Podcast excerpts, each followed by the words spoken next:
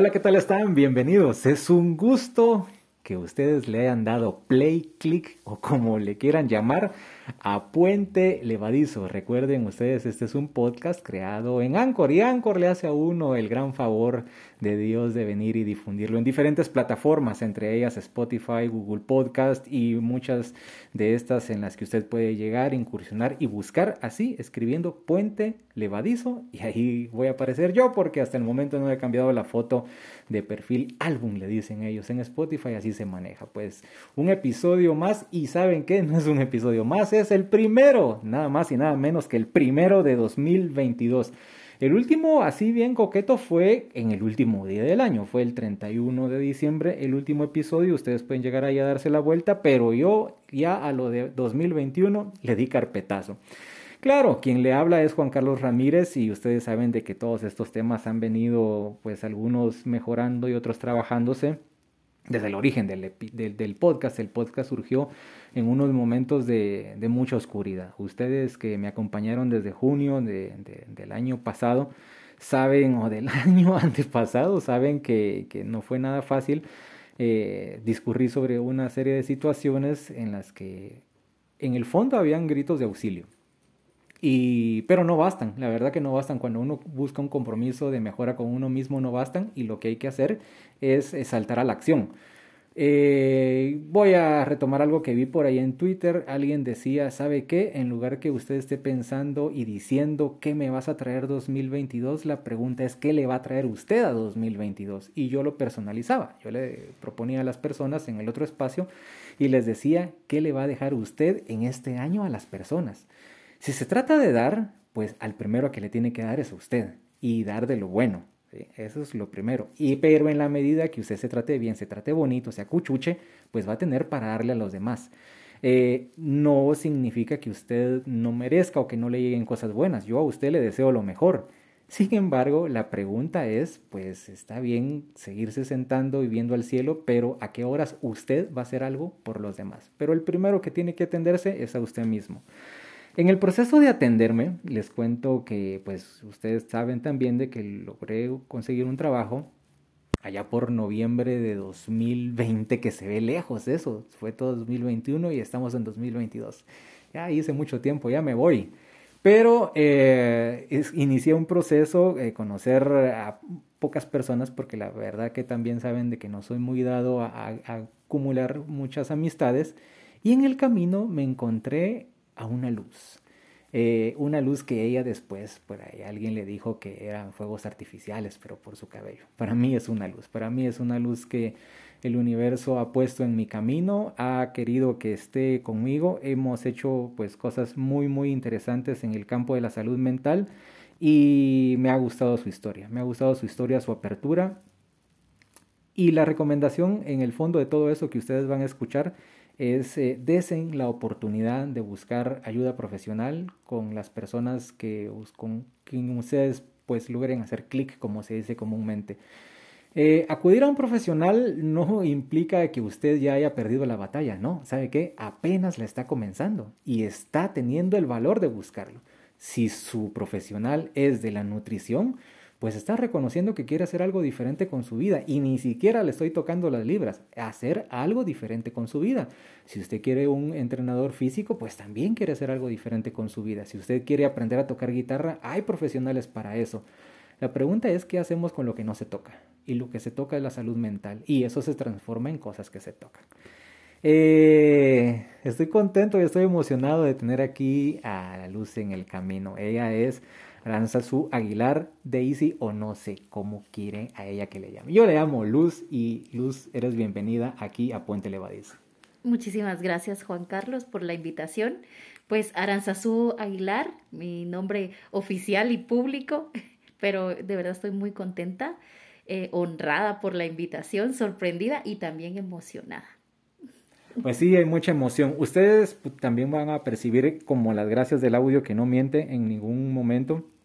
Estamos haciendo este ejercicio lo más eh, acatados o apegados a protocolos covidianos, eh, por eso es que se escuchan las mascarillas o pues las voces eh, contenidas en eso, porque pues no hay lujos que uno no se puede dar, más allá de lo que uno quisiera. Eh, pues en el episodio anterior, ah, en el episodio anterior les conté que me había hecho la prueba, sí, pues porque fue 31. Bueno, para quienes no le dieron seguimiento de manera personal, eh, les cuento que está negativa la prueba, si no, no estuviera aquí aquí.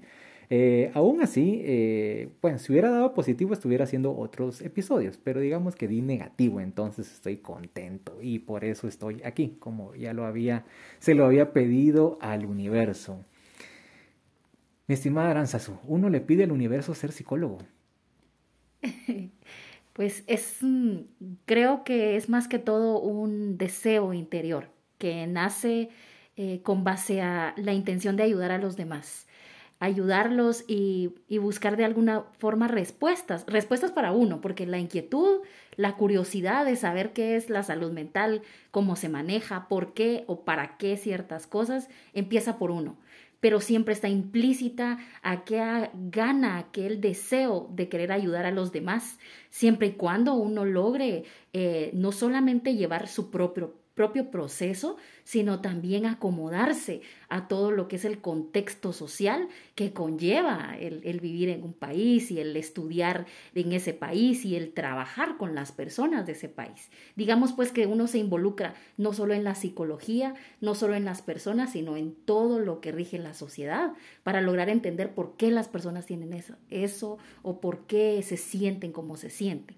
Pero es algo que creo yo que es como un instinto que trae uno, una necesidad de ayudar, de ayudar a los demás. Hablando del tema de lo social, yo voy a buscar una manera de acomodarme. Ustedes no lo van a ver, pero yo me estoy acomodando. Me tengo que acomodar, si no, no me sale. Ya. Eh, ella tocaba el tema de lo social. En unas publicaciones de redes sociales, pues somos compañeros de trabajo, pero no precisamente del mismo espacio físico, físico cercano, inmediato.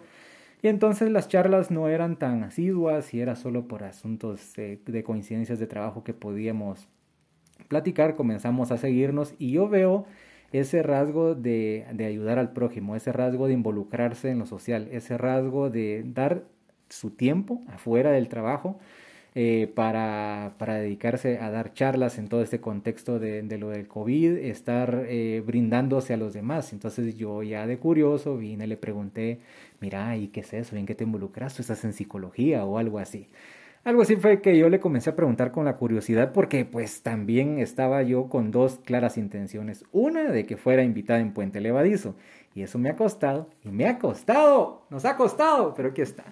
Y lo segundo, pues sí, quería honestamente en el asunto como tal saber en qué momento, en qué fase de todo este proyecto de, de, estudiante o de qué fase de profesional iba, porque pues uno también a veces eh, ve que hay, hay momentos, uno quisiera pues creer desde o, irse con la misma de un profesional, de decir, ah, este es profesional porque tiene el título colgado. Yo les voy a contar en el caso del periodismo, yo comencé a ejercer y muchas personas en Guatemala ejercen periodismo sin título porque es lo convencional, porque hay carreras por el tipo de producto que uno produce, por el tipo de relaciones que uno tiene, por el tipo de dinámicas, que el título, pues digamos que no es que necesariamente sea el respaldo. Pero el problema, eh, Luz, es el siguiente. Yo puedo tener todos mis cursos hechos en, en psicología, haber pasado todas las pruebas, pero hasta en qué momento yo sé realmente que estoy aquí para ayudar a la gente, porque la ilusión la, yo la mantengo, pero en qué momento realmente yo sé y compruebo conmigo que sí estoy y sí vine para servir, porque una cosa es tener cienes y otra cosa es estrecharle la mano a alguien. Sí, así es, eh, es muy diferente. Bueno, yo recuerdo algo que nos decía el licenciado Oscar Flores en nuestras clases de la, de la universidad en, el CUM. Eh, nos decía, no sean ganacursos, no vengan aquí nada más a ganar el curso y desperdicien el talento y la vocación del servicio a los demás. Yo creo que no hay eh, un examen que le diga a uno que está preparado, no hay un título que lo lance al agua porque va, vamos a encontrar en muchas instituciones grandes profesionales que no logran conectar o no logran eh, involucrar ese talento de servicio al prójimo. Pero yo creo que todos traemos como bien lo dice Gardner, eh, pues nuestras inteligencias múltiples. Y una de mis inteligencias múltiples, pues es el servicio. Yo, yo lo considero es una, una alta capacidad, porque no, no solo es que lo tengo, sino que lo quiero dar, que lo quiero ofrecer y que al ofrecerlo yo percibo que las personas se sienten atendidas, escuchadas. Y eso eh, te hace llenarte de seguridad. Pues tú también tienes que tener esa parte de seguridad. No se puede atender a alguien estando mal. Uno tiene que llevar su proceso de sanación, uno tiene que tener su psicoterapia, uno tiene que tener también esa seguridad, esa convicción de realizar las cosas, tal como lo dices tú en el periodismo, ¿no? Que muchas personas saben su chance, saben muy bien cómo se ejecuta el trabajo pero no le ponen interés o no tienen la opción de tener el título, o bien eh, la pura experiencia los hace así. En el caso de nosotros que somos em, estudiantes de la Universidad de San Carlos de Guatemala, pues nosotros ya llevamos de por sí, al cerrar el, el pensum, tres años de experiencia. Al agua porque vas al agua y ahí nos lanzan de verdad temerosos y preocupados de ver si nosotros estamos en condiciones. Y creo yo que esos tres años, que aún se quedan cortos, son fundamentales para que uno vaya descubriendo si es o no eh, apto para ayudar a las personas en, en, ese proceso de psicoterapia, ¿verdad? Si estamos hablando de preparaciones, eh, pues, ¿qué te pudiera decir? Eh, preparaciones de títulos o de grados, pues sí, se necesitan muchos, se necesita realmente estar empapado, pero siempre y cuando uno tenga la clara convicción y la seguridad de que tenés el talento de servir al prójimo, en primer lugar. Una palabra clave que mencionaste, uno llega a servirle a los demás desde el ámbito de la psicología, luego de haber eh, pues cerrado el círculo de, un proceso de sanación. Eso porque quien estudia psicología de pronto la buscó como, como, como eso, o sea, como un proceso para ella misma. Pero eso quienes se dan cuenta.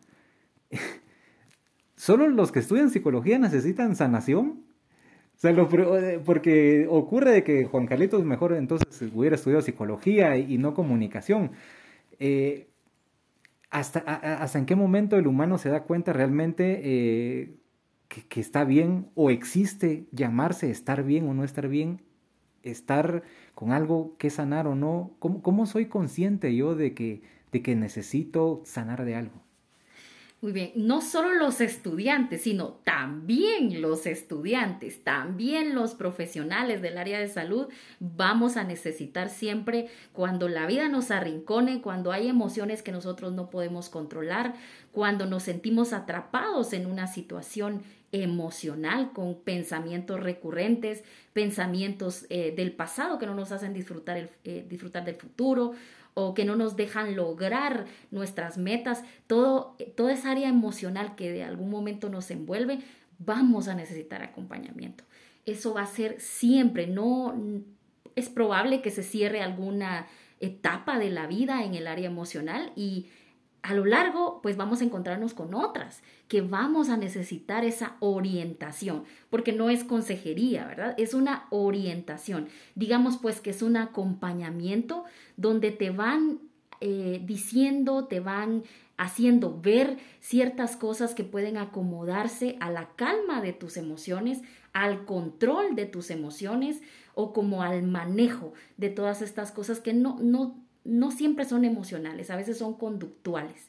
Entonces, todas esas cosas necesitan de una orientación profesional que te haga desaprender algunas ideas que traemos arrastradas por la cultura, como bien te mencionaba, que socialmente tenemos que estar como muy sumergidos para entender por qué el guatemalteco piensa como piensa y que nos haga aclarar todas esas ideas. Y después de desaprender, pues aprender. No es un proceso fácil, no es un proceso corto, pero definitivamente no solo los estudiantes, sino también los estudiantes, las personas que tú ves que están atendiendo, fueron a un proceso. Necesitan y, o van a necesitar en alguna situación de su vida de ese control emocional, de ese acompañamiento, de esa orientación. Y yo te puedo decir que todas las personas tenemos emociones. Todas las personas tenemos alguna conducta o algún hábito que debemos corregir para entablar nuestra vida hacia esos propósitos que queremos, hacia los propósitos, porque muchas veces nos han dicho que es hacia la felicidad. Pero la felicidad es una decisión tuya, muy tuya, que no tiene nada que ver con todo lo demás. Sí, posiblemente un mal hábito te estropee ese camino, esa decisión de felicidad que tú has tomado. O bien una emoción arrastrada del pasado que no, no tiene explicación, que no tiene una razón, digamos, visible. Por supuesto que sí va a necesitar de un acompañamiento, de una orientación. Pero todo eso sí me doy cuenta. Porque el detalle es de que rara vez alguien repara. Hoy ustedes están escuchando y dicen, híjole, ya les cayó el 20. A ver, a, ver ¿qué, ¿qué, estoy haciendo de mal, si dirán ustedes. No se flagelen, o sea, no se trata de decir que estén haciendo algo mal. El asunto es de que sí es bueno caer en la reflexión de saber qué puedo mejorar. Pero creo que la mayoría no repara en eso. Sí, bueno, digamos, el detalle de buscar ayuda es porque algo está afectando tu desempeño personal algo está afectando las relaciones sociales, algo está afectando el logro de esa meta y ese algo no es, eh, digamos, no, no necesariamente es físico, no necesariamente es económico, sino son pensamientos, son ideas que no conectan con nuestro propósito, son emociones que no podemos controlar o que entorpecen, por ejemplo, nuestra relación amorosa o una relación laboral o nuestras amistades no las logramos conservar por ese hábito, por esa actitud, por esas malas decisiones, por ese sentimiento de, inferioridad, por ese sentimiento de culpa. Esas cosas se van a ver reflejadas en las relaciones con los demás y principalmente en la relación conmigo mismo. ¿verdad? Si yo misma me siento mal conmigo, si me siento llena de culpa, triste en algún momento, sola, entonces todas esas cosas están afectando de alguna forma para adentro o para afuera. Podría ponerlo en blanco y negro y decir, es que en la medida que no prospero, sí tengo que comenzar a buscar ayuda. Claro, pero ah, estamos hablando de qué tipo de prosperidad, ¿verdad? Porque el área emocional no tiene nada que ver con ningún tipo de, por ejemplo, prosperidad económica un tipo de abundancia, sino más que todo sí creo yo que la palabra correcta sería crecimiento crecimiento interior, crecimiento de aprender a soltar lo que no debo, aprender a tal vez a aceptar lo que no puedo cambiar o intentar cambiar lo que sí puedo, lo que está en mis manos, ¿verdad? Entonces yo te podría decir que tal vez sería eh, de acuerdo a, nuestro crecimiento, crecimiento personal o social. Tres o cuatro años, eh, no sé si es el lapso entre el primer contacto de una persona con la que te dijeron o era parte de una tarea, oiga usted, pues hoy le toca, hoy le toca nadar. Ya leyó sus dos años, aquí está, o, era un estudiante, no sé. Yo sé que uno tiene que guardar un secreto profesional, no voy a pedir nombres ni siquiera el caso como tal, pero ¿cómo, cómo es esa sensación de tener que se enfrentar a alguien donde uno sabe que esa persona tiene tal vez mucha expectativa puesta sobre uno y, uno no sabe ni con quién va a conversar. Ah, bueno, tú me hablas de, de tu primera vez. De la primera vez en, la práctica de psicología. Bueno, definitivamente hay un, em, creo yo que podría decirte que hay un temor de no poder ayudar a las personas, o al menos personalmente, o era algo que nosotros conversábamos con nuestros compañeros. Eh, y el detalle está que tú vas a encontrar en la universidad mucha teoría, pero no exclusivamente del caso, que cada persona es diferente, piensa diferente, es posible que sienta diferente y que maneje diferente su situación particular, que tiene detalles muy diferentes a cualquier otro, aunque sea, digamos, la misma eh, generalidad, la misma situación, ¿verdad? Que tú has escuchado. Pongámosle eh, una depresión. La persona lo va a tomar diferente, lo va a manejar diferente y es posible que lo sienta diferente. Entonces, de acuerdo a eso, eh, la primera sensación es, de como, es un compromiso muy grande, es un temor de, no poder ayudar a las personas. Pero como primer punto, nosotros eh, se nos ha instruido desde siempre la escucha atenta. Una de las cosas que nosotros como lo tomamos de primera mano es la escucha atenta, que hace que la persona no solo eh, realice su catarsis, que es esa sensación de sacar toda esa molestia, hablarla, compartirla con alguien que no lo va a juzgar, que no lo va a criticar, que no lo va a regañar.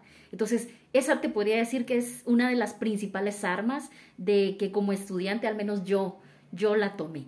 Al, al tomar la escucha atenta, pues también uno eh, saca esas mm, eh, armas tal vez de pequeñas palabras que van conectando con todas las descripciones que te pudiera decir que está en el DSM5, ¿verdad? Que es un descriptor. ya comenzaron las palabrotas. Ah, bueno. Sí, entonces uno va conectando y descartando, pero siempre eh, analizando qué puede ser, qué sí, qué no, eh, como muy atento a la persona. Y yo te puedo decir que esa es una de las principales eh, situaciones de calma, de calma que el profesional puede darte. El ser escuchado, realmente escuchado, atendido como, como cualquier persona, pues se lo merece.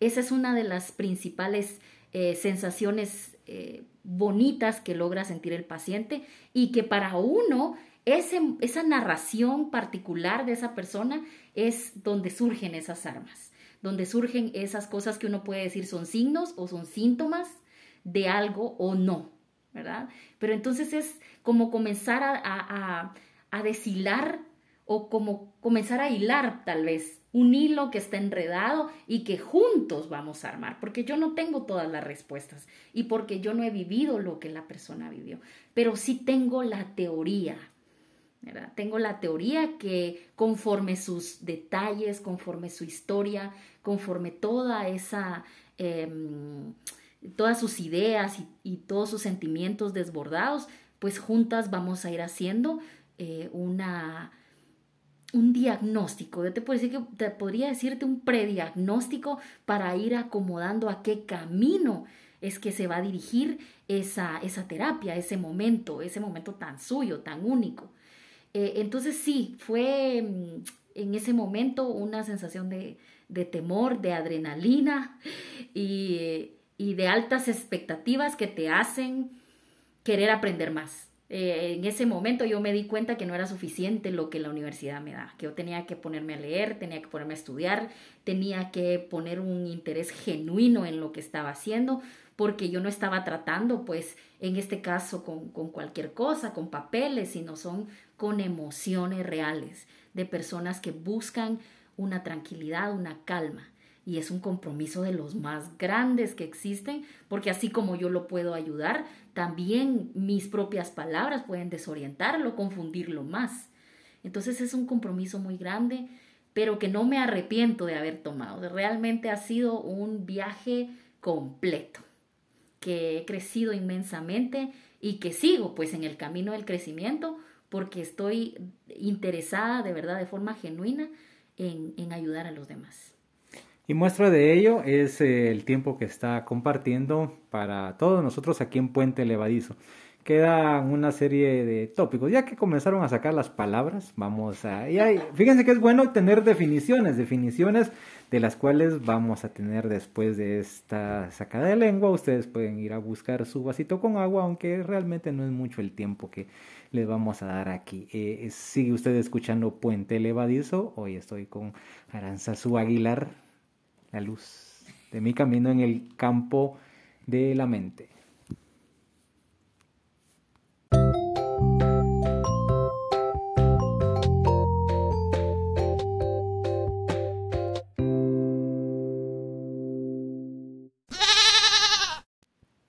Continuamos en Puente Levadizo. Yo les dije que no les iba a dar tiempo, pero ni siquiera de cambiarse de podcast. No, hay mucha fidelidad de ustedes, se los agradezco. Estoy siempre, siempre muy, muy agradecido porque ustedes lo deciden, porque ustedes son quienes buscan este contenido. Este no les llega en las vallas publicitarias, este no les llega por el cable. Ustedes son quienes deciden qué consumir y se los agradezco. Y si por allí en el 2022 les da lo de compartir y difundir en sus redes lo de Puente Levadizo, pues también vamos a estar muy agradecidos. Aquí con una invitada de lujo, ya se los había adelantado. ¿Me costó? ¿Me costó? No, no me costó. Saben, hay cosas que... Eh, algo de lo primero, cuando comencé sesiones, sesiones con, con Aranza, eh, Daisy o como le quieran llamar, yo ya le dije Luz, eh, una frase a nivel de mantra, ¿verdad? Que decía que todo fluya y que nada influya.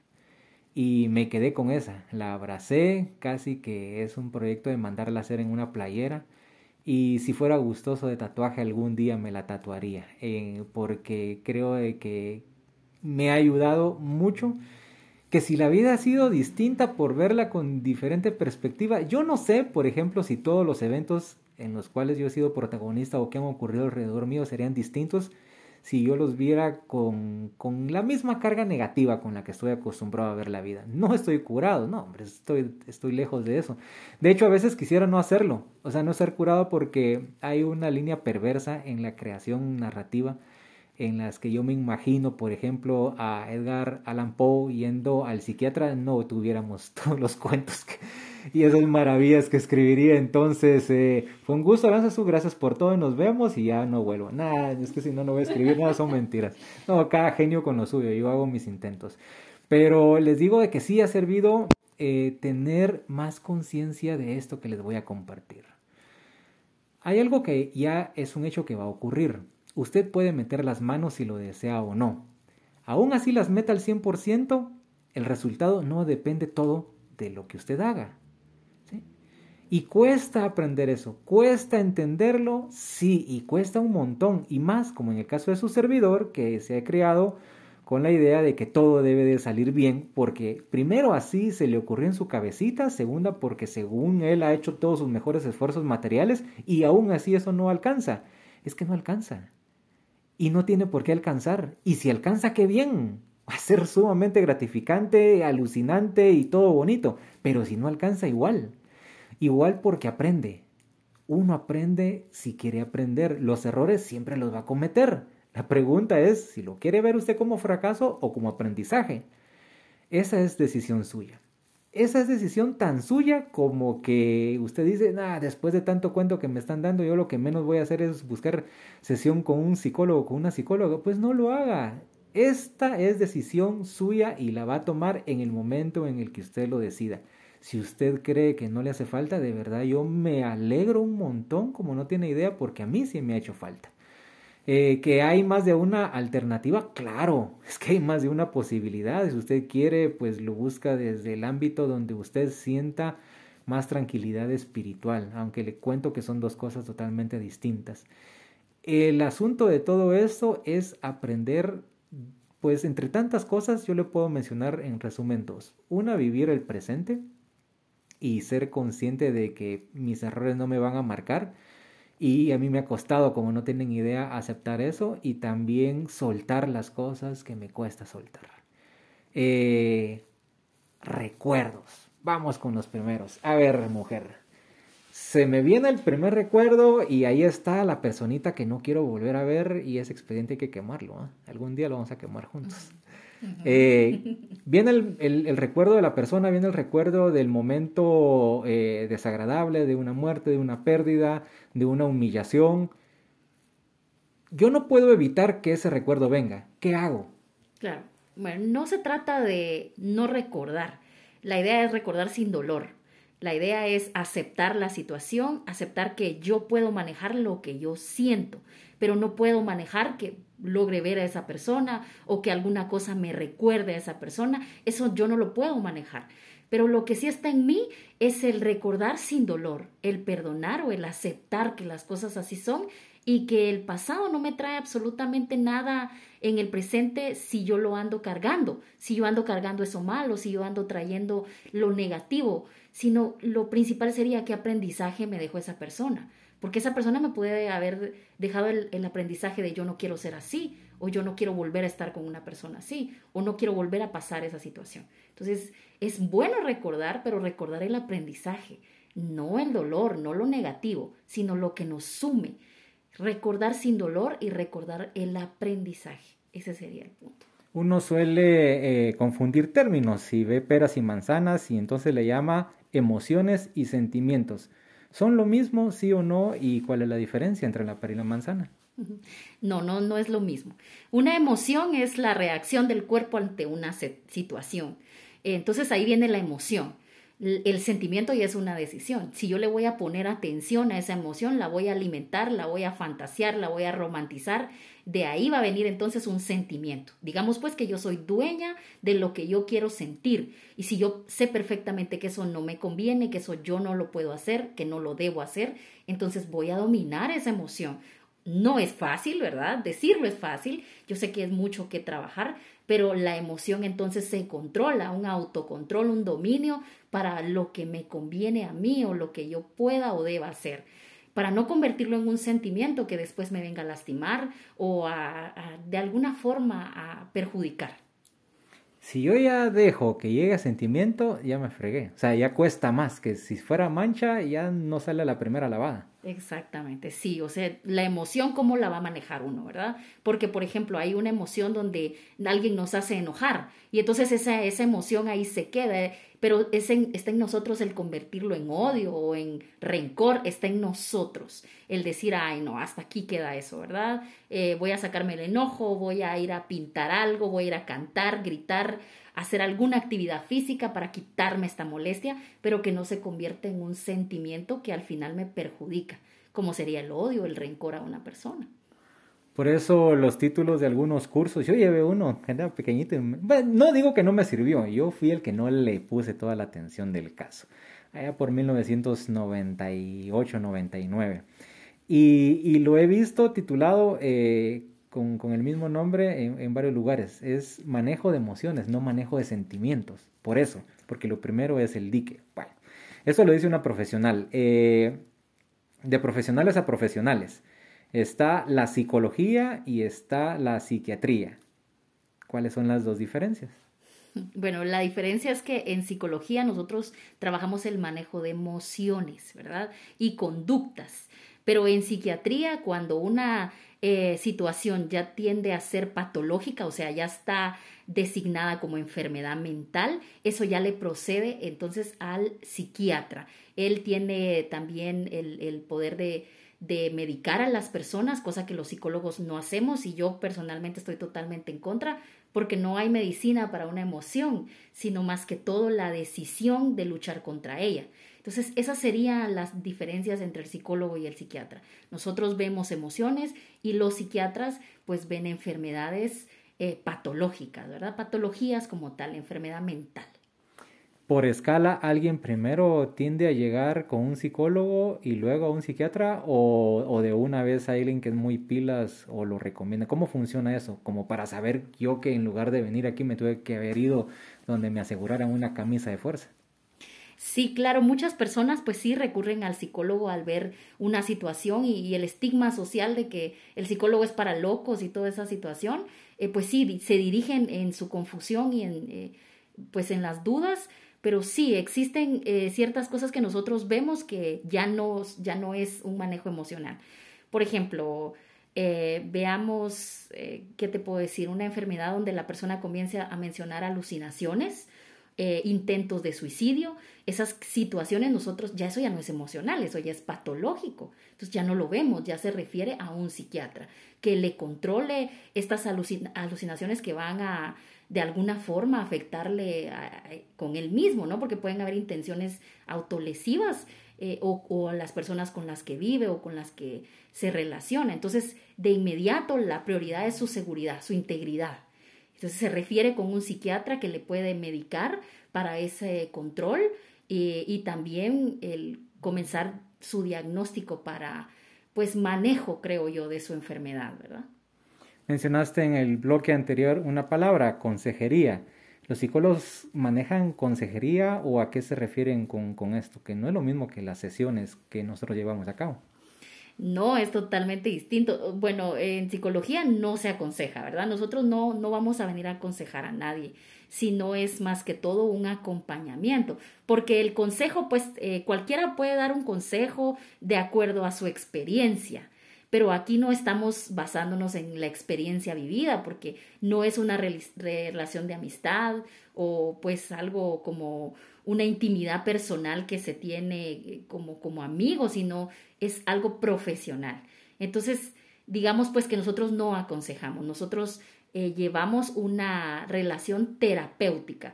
porque también en el consejo se dicta qué es lo mejor para ti y que tú lo aceptes y que tú lo tomes bien, no con palabras suaves. En la terapia muchas veces va a haber confrontación. En la terapia van a haber situaciones fuertes que nosotros tenemos que hacerle ver al paciente. Entonces es un, acompañamiento, es como, yo te puedo decir que como una lamparita donde vamos descubriendo el camino juntos, porque yo también voy descubriendo las cosas y compactándolas de acuerdo a la teoría y al conocimiento que yo tengo. Pero no es consejería, es muy, muy distinto. El otro versus psicoanálisis versus psicoterapia. Sí, bueno, la psicoterapia como eh, la hemos trabajado, yo soy humanista existencial y por lo tanto la psicoterapia que ofrezco es así. Quiere decir que yo te hago ver que lo más importante es tu, tiempo, tu realidad, pero sin dejar el valor del pasado que te trajo hasta acá. Humanista existencial. Y tú eres la persona más importante de tu realidad. Pero en lo que es el psicoanálisis es un estudio detallado de la psique, profundo, una raíz de dónde viene eh, tu yo, tu, personalidad, de dónde nació, por qué eres así. Entonces es, son dos cosas totalmente distintas que sí se pueden integrar. Pero la verdad el psicoanálisis es algo realmente delicado y profundo que no con cualquier paciente se debe o, o se puede manejar, digamos, eh, necesita también de un estudio muy independiente a lo que es la psicología, donde se puede ejercer. O sea, la psicoterapia como tal va a ser algo que te va a ver eh, tus problemas emocionales e instalar una, una mm, forma de solución. Pero el psicoanálisis va a buscar esas profundidades que muchas veces eh, de alguna forma ya están superadas. Entonces, digamos, es de tener mucho cuidado, es muy delicado el, psicoanálisis, pero por supuesto van a haber situaciones donde va a ser eficaz. No tenemos tiempo eterno, eh, al menos no para esto. Dos cosas para ir rematando este episodio, me encantó. A ver, antes que se acabe, ¿va a haber otro? Por supuesto que sí. Sí, a ver, que los diga, ¿va a haber otro, licenciado?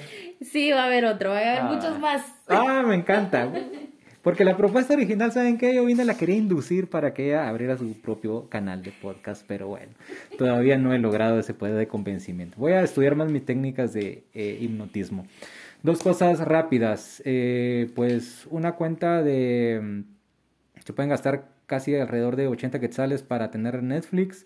50 más o menos para tal 60 por ahí creo que está la de Amazon son como 25 por Disney y por ahí puedo rayar entre los 100 y 150 en, entretenimiento de streaming. Y, tengo derecho a hacerlo, tengo derecho a, un mi cubetazo si es mi deseo, tengo derecho a, un, mi, a una inversión en, en un, mi batido de proteínas si yo soy sano.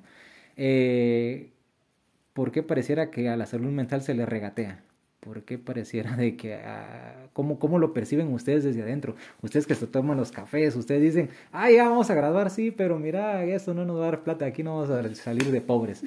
Eh, ¿Lo sienten injusto? ¿Cómo lo perciben desde adentro? Bueno, realmente es preocupante, esa sería la palabra correcta, es preocupante ver cómo las personas sí le ponen más interés a, ropa de marca, a cosas que son superficiales. Em, pero eso te hace ver eh, la la forma mm, incorrecta en que hemos crecido, en que nos pues nos han criado también culturalmente, porque lo principal es las emociones, lo principal es las ideas, de donde salen esas decisiones van a ser, como te comentaba, una emoción lleva un sentimiento y ese sentimiento es probable que te haga tomar decisiones. Entonces sería lo principal que tenemos que cuidar, lo que tenemos que atender pero eh, no estamos culturizados, no estamos educados para eso. Eh, eso lo tenemos que aprender y otra vez vuelvo a decirte, desaprender cosas que creíamos que eran importantes, que creíamos que son primordiales y aprender que no existe nada más importante que mi paz, mi tranquilidad y que yo soy lo más importante de mi realidad, de mi universo, de mi, de mi espacio, grande o pequeño, soy yo. Y conforme alimentamos esa idea, no, nos vamos dando cuenta de nuestras grandes cualidades y que las diferencias no son malas, son lo que nos hacen ser nosotros mismos. Entonces es preocupante, pero también es entendible eh, el por qué la salud mental no tiene la validez eh, que, que debería de tener, ¿verdad? Digamos que entonces es responsabilidad de todos no solo le hacen caras a la profesión en sí, sino que en un país donde los números son pues contradictorios, la mayoría de población es de mujeres, eh, pero con, cuando uno ya lo pone en plano de profesionales varía totalmente. Y, y tantas historias de historias de historias que uno conoce de, de las adversidades que eh, enfrentan mujeres realidades. Eh, acoso, eh, verlas de menos, pensar de que no están capacitadas, eh, aún así buscan psicólogas para cualquier cosa menos para la salud mental. ¿Cómo se afronta todo esto? Bueno, em, fíjate que para mí ha sido una de las cosas, sí ha sido complicado porque yo veo cómo, mm, más que todo es, es preocupante ver cómo las personas piensan y, y, solamente se dejan llevar por lo que ven, ¿verdad? O porque los dimes y diretes de la sociedad. Pero yo honestamente creo que todos deberíamos de darnos la oportunidad de conocer las áreas. Antes de tomar cualquier decisión es importante averiguar, es importante estudiar, leer la situación en sí para poder tomar una decisión, pero no basada en lo que escuchamos o lo que nos dicen, sino en nuestro criterio, que como te repito, es lo más importante de todo. Entonces, a sabiendas de que no nos vamos a comer el mundo en este episodio, lo vamos a dejar para la próxima. Eh, gracias por tu tiempo. Hay otra persona en mi vida que también me ha dado mucha luz y lo voy a aceptar. Eh, reconocimiento público en su momento, de hecho, dependió de que yo pudiera llegar al trabajo. Es, y también dependió de que yo me graduara, o sea, no porque haya hecho algo anómalo, sino que porque me dio mucha guía en la promoción, es la máster Araceli Mérida, ahora doctora, a ella siempre le voy a tener un agradecimiento eterno y a mí las luces me acompañan y eso es porque, obvio, si estoy en oscuridad, pues háganme el favor, gracias por algo más que favor, eh, por tu tiempo y por, por la luz que viniste a dar a Puente Levadizo. Muchísimas gracias por todo y solamente quisiera dar un comentario y es que esa oscuridad te hace tú. No hay que negarla, hay que aceptarla, acomodarla, trabajarla y quererla. Muchas gracias. Gracias por el tiempo. Y a todos ustedes, muchas gracias por seguir en esta locura llamada Puente Levadizo.